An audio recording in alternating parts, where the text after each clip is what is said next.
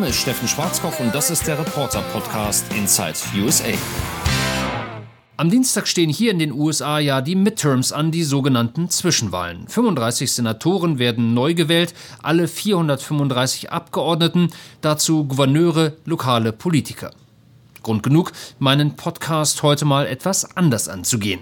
Viele hatten ja einen krachenden Denkzettel für Donald Trump prognostiziert, doch so wird es wohl nicht kommen. Das liegt auch daran, dass der Präsident bei seinen Anhängern kaum an Unterstützung verloren hat. Seit Jahresbeginn bin ich kreuz und quer durchs Land gereist und habe versucht zu verstehen, warum so viele Amerikaner ihren Präsidenten verehren.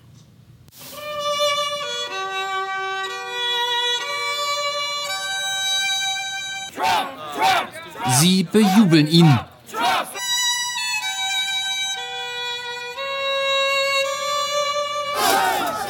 Sie lassen sich für ihn beschimpfen.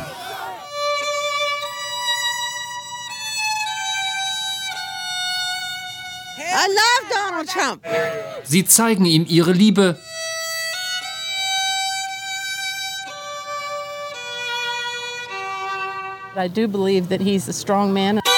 Und bewundern seine Stärke. Willkommen in Trumpland.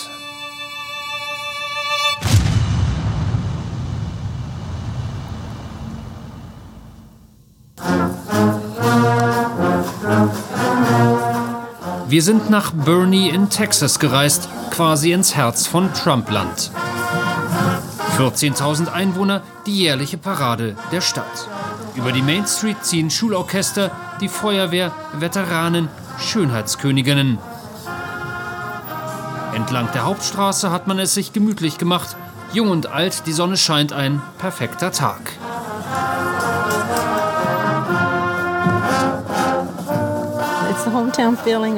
Es ist dieses Heimatgefühl. Jeder kennt jeden, sagt Betty Fryer, die hier geboren wurde. Es ist einfach ein warmes, herzliches Miteinander. Wir sind Freunde. Hier in Bernie, Texas, verstehen sich alle echt gut. Wir kommen bestens miteinander aus und wenn du Hilfe brauchst, macht das jeder so gut er kann.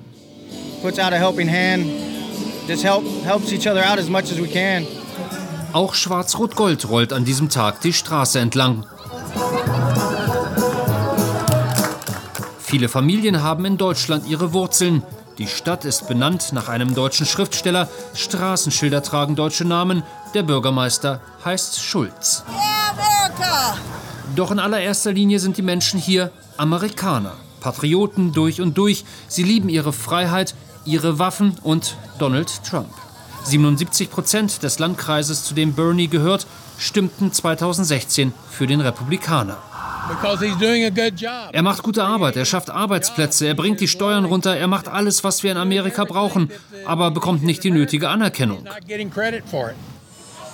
Im Gespräch mit den Menschen hören wir kaum ein schlechtes Wort über den Präsidenten. Ich mag seine Außenpolitik, er hat uns wieder groß gemacht. Er dienert nicht vor anderen Politikern.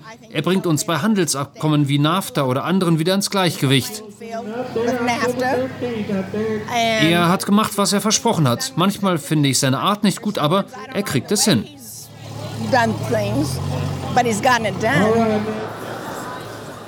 Acht Monate zuvor. Es ist Februar und am Rande von Washington findet der jährliche sogenannte CPAC statt, eine Konferenz Erzkonservativer. 3000 Teilnehmer aus dem ganzen Land sind hierher gekommen und der gemeinsame Feind ist schnell gefunden. Die Medien.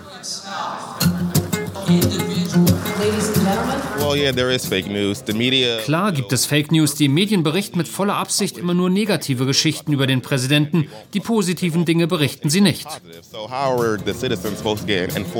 Wie sollen sich die Menschen ordentlich informieren? Lasst uns doch über die Wirtschaft sprechen, über Steuererleichterungen oder das zusätzliche Geld fürs Militär. Warum bitte immer nur das negative Zeug? On CNN. Auf CNN kommen immer nur die Linken zu Wort. Das ist einseitig, einseitig, einseitig. Die verfolgen ihre eigene Agenda. Keine Ahnung, ob sie jemand dafür bezahlt, aber es sind unglaublich viele Falschnachrichten im Umlauf. Fake News. Es ist ein Begriff, den Donald Trump seinen Anhängern verbal fast eingeprügelt hat. Negative Berichterstattung über ihn gleichbedeutend mit Lügenpresse. Beim CPAC sind jedoch nur die sozusagen guten Medien vertreten. Konservative Radiomoderatoren und ihre Gäste beherrschen den Äther. Auch die Waffenlobby NRA hat hier ihr eigenes Fernsehstudio aufgebaut.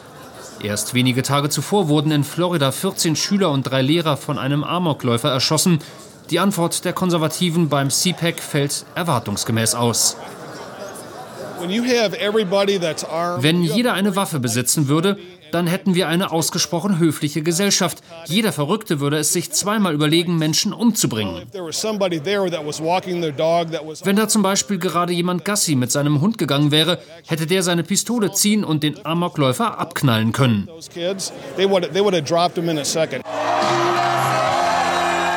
Und dann kommt der Mann, den viele hier für eine Lichtgestalt halten, Donald Trump, der 45. Präsident der Vereinigten Staaten, der Präsident, der so anders ist als alle seine Vorgänger. Doch die, die ihn bejubeln, passen so gar nicht in das Bild des angeblich klassischen Trump-Wählers. Keine weißen alten Männer, sondern viele junge, auch Frauen. In America we don't worship government, we worship God. In Amerika beten wir nicht die Regierung an, sondern Gott. Für diesen Satz erhält Trump langanhaltenden Applaus. Kein Präsident vor mir hat so viele Regulierungen in seiner gesamten Amtszeit gestrichen wie ich innerhalb eines Jahres. Fast anderthalb Stunden lang redet er. Wir sind wieder wer, seine Botschaft. Zum Schluss stehende Ovationen. Trump redet nicht wie ein Akademiker, wie sein Vorgänger Barack Obama. Er spricht die Sprache seiner Zuhörer und kommt damit an. Ich fand es toll, eine großartige Rede, auch lustig und unterhaltsam und er hat wichtige Punkte angesprochen.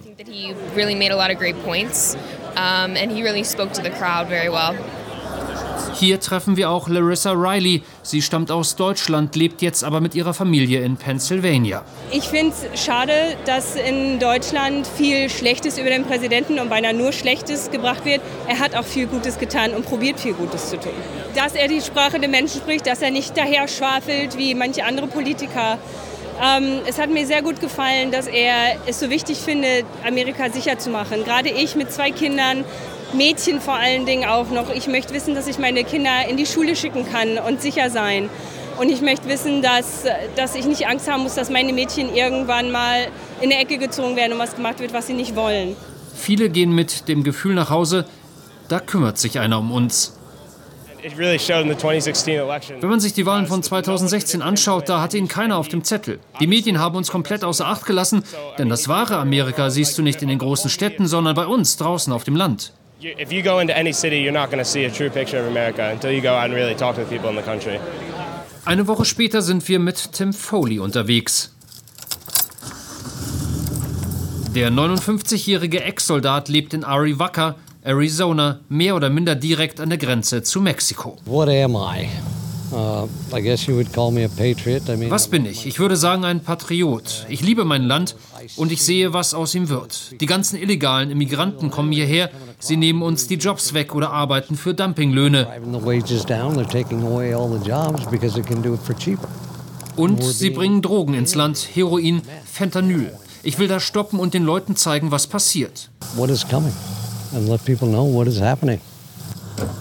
Hier, schaut euch den scheiß Schuhabdruck an, sagt Foley, während er sich an den Metallstangen des Grenzzauns hochzieht. So einfach ist das. Und ich bin 60 Jahre alt und rauche dabei noch eine Zigarette. And I'm almost 60 years old, smoking a cigarette. Die Grenze zwischen Arizona und Mexiko ist 600 Kilometer lang, aber nur ein Zehntel davon ist mit einem massiven, vier Meter hohen Zaun gesichert. Die restlichen 540 Kilometer haben meist nur Stacheldraht, wenn überhaupt. Tim Foley will die von Donald Trump versprochene Mauer nicht in einem oder in fünf Jahren, er will sie sofort. Er würde dieses Krebsgeschwür hier heilen, aber die Leute bremsen ihn aus. Sie hassen ihn und egal was er tut, Sie versuchen es zu verhindern. Foley hat mit Gleichgesinnten die Gruppe Arizona Border Reckon gegründet, zu Deutsch Grenzaufklärung. Hier sagt er, während wir mit ihm an der Grenze entlang gehen, wieder Schuhabdrücke von Schmugglern, sechs Personen mindestens. Um die Pfade der Drogen- und Menschenschmuggler ausfindig zu machen, haben die Männer Kameras versteckt. Doch Foley hat nicht nur Angst vor Drogen und Verbrechen, die über die Grenze kommen, sondern auch vor Überfremdung. 40 Kilometer weiter östlich liegt die Grenzstadt Nogales. 20.000 Einwohner und ein Blick auf die demografischen Daten lässt erkennen, wovon Foley und andere sprechen. 94 Prozent sind hispanischer Abstammung, nur noch 5 Prozent sind weiße Amerikaner. Hier treffen wir auch Zack Taylor. Er ist der Landkreischef der Republikanischen Partei und ein Trump-Mann durch und durch. Die Demokraten brauchen neue Wähler. Denen ist es egal, ob Amerika weiter so existiert wie bisher oder nicht. Es ist etwas ganz Besonderes, hier geboren zu sein, aufzuwachsen mit unseren Werten, unseren Freiheiten, mit unserer Verfassung. Die Demokraten wollen das abschaffen. Sie polarisieren unser Land. Wir haben auf der einen Seite die, die ein gutes, blühendes Amerika wollen, und auf der anderen Seite die Demokraten, die das nicht wollen. Wir sprechen hier von einem Bürgerkrieg. Unter Obama sei Amerika vom rechten Weg abgekommen, sagt Taylor. Eine Politik der offenen Grenzen, aber auch das Bedürfnis, es der ganzen Welt recht machen zu wollen, einfach fatal. Unter Trump sei das jetzt endlich anders. Er geht die Probleme direkt an, er nimmt sie unter die Lupe und sagt dann, das ist, was wir machen. Und das ist neu in Washington. Da ist man daran gewöhnt, herumzutänzeln, Dinge auf die lange Bank zu schieben. Trump macht das nicht. Er packt an und quatscht nicht über irgendeinen Blödsinn wie die Abschaffung von Plastikstrohhalmen in Restaurants. In der Tat ist Washington das, was viele eine demokratische Blase nennen. 650.000 Menschen leben hier. Fast 93 Prozent haben bei der Präsidentschaftswahl vor zwei Jahren für Hillary Clinton gestimmt. In der Hauptstadt lebt, was Trump abfällig das Establishment nennt, der Sumpf, den er trockenlegen will. Fans des amtierenden Präsidenten haben hier einen schweren Stand. Ein windiger Nachmittag im März.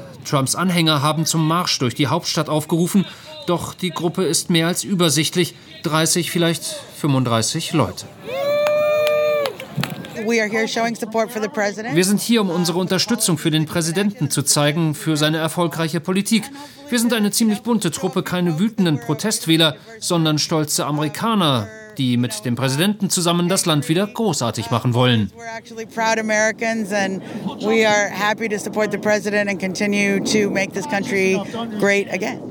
Es ist das erste Mal, dass wir Susan Monk in diesem Jahr treffen, aber es wird nicht das letzte Mal sein.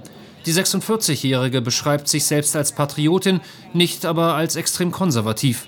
Andere hingegen haben quasi republikanisches Blut in sich. Die Sachen, die Trump allein im ersten Jahr seiner Amtszeit erreicht hat, sind unglaublich. 65 Prozent seiner Agenda laut Untersuchungen, das ist mehr als bei Ronald Reagan. Ich habe aber eine Botschaft an ihn. Wir helfen dir, aber nimm nicht unsere Waffen weg. Eine Forderung, der Trump gerne nachkommt. Und noch eines verbindet die Demonstranten hier heute mit ihrem Präsidenten. Sie wollen die Mauer zu Mexiko.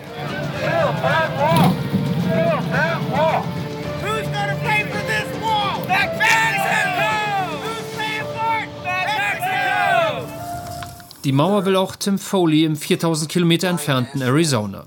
Der Ex-Soldat wertet am Computer seine Aufnahmen aus dem Grenzgebiet aus. Seven, eight, nine, 10, 15, 16. Das sind 16 und meine Kamera hat nur 30 Sekunden von dieser Truppe aufgezeichnet.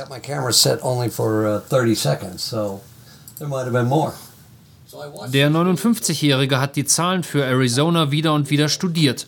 Illegale Immigranten seien für mehr als 400 Morde in den letzten Jahrzehnten verantwortlich, hat er kürzlich gelesen. Drogenschmuggel im Wert von 50 Milliarden Dollar jährlich. Doch es gebe noch eine andere Bedrohung aus Mexiko. But they're going south. Here they come down the hill, going southbound. A lot of them Dort glauben viele, dass die USA ihnen Colorado, New Mexico, Arizona und Kalifornien gestohlen haben und jetzt wollen sie sich das zurückholen. So they want to take all this back into Mexico.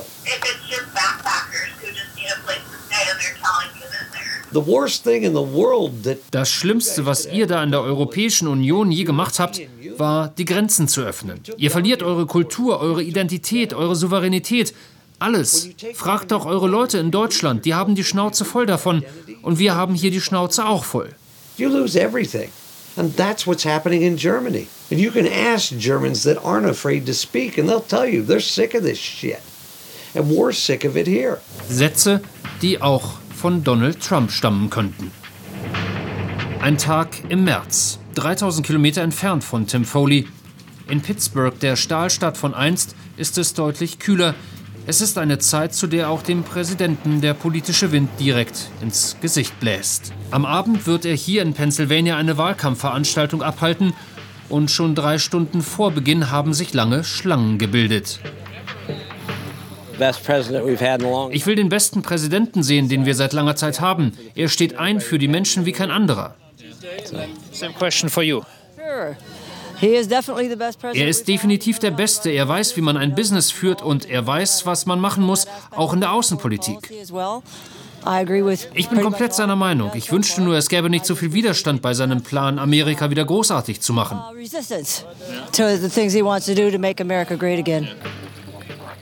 Der Gegenwind, den Donald Trump im Frühjahr erfährt, stammt vor allem von Berichten über außereheliche Affären. Doch seinen Fans hier ist das egal, auch den weiblichen. Das ist alles so lange her. Er ist jetzt ein anderer Mann, ein guter Mann. Und schaut euch doch nur Bill Clinton an, was der gemacht hat. Trump ist der Größte. Er tritt ihnen allen in den Hintern. Trump kicks rump. Als Medienvertreter sind wir zwar Trumps erklärte Feinde, doch hier beißen wir bei lediglich einem Interviewversuch auf Granit. Zuerst sagst du mir, unterstützt du Trump? Das ist doch egal, antworte ich. Dann such dir jemand anderen. Interview somebody else. I can tell you're not. Why's that? Go talk to somebody else. Für Trump ist dieser Abend ein absolutes Heimspiel. Dreieinhalbtausend Menschen, dreieinhalbtausend treu Ergebene. Das Publikum, was das Alter angeht, gemischt nicht jedoch was die Hautfarbe angeht. Und Trump liefert, verbal. Wieder einmal scheint er genau den richtigen Ton zu treffen. When we running, uh, can you believe it? Two years from now?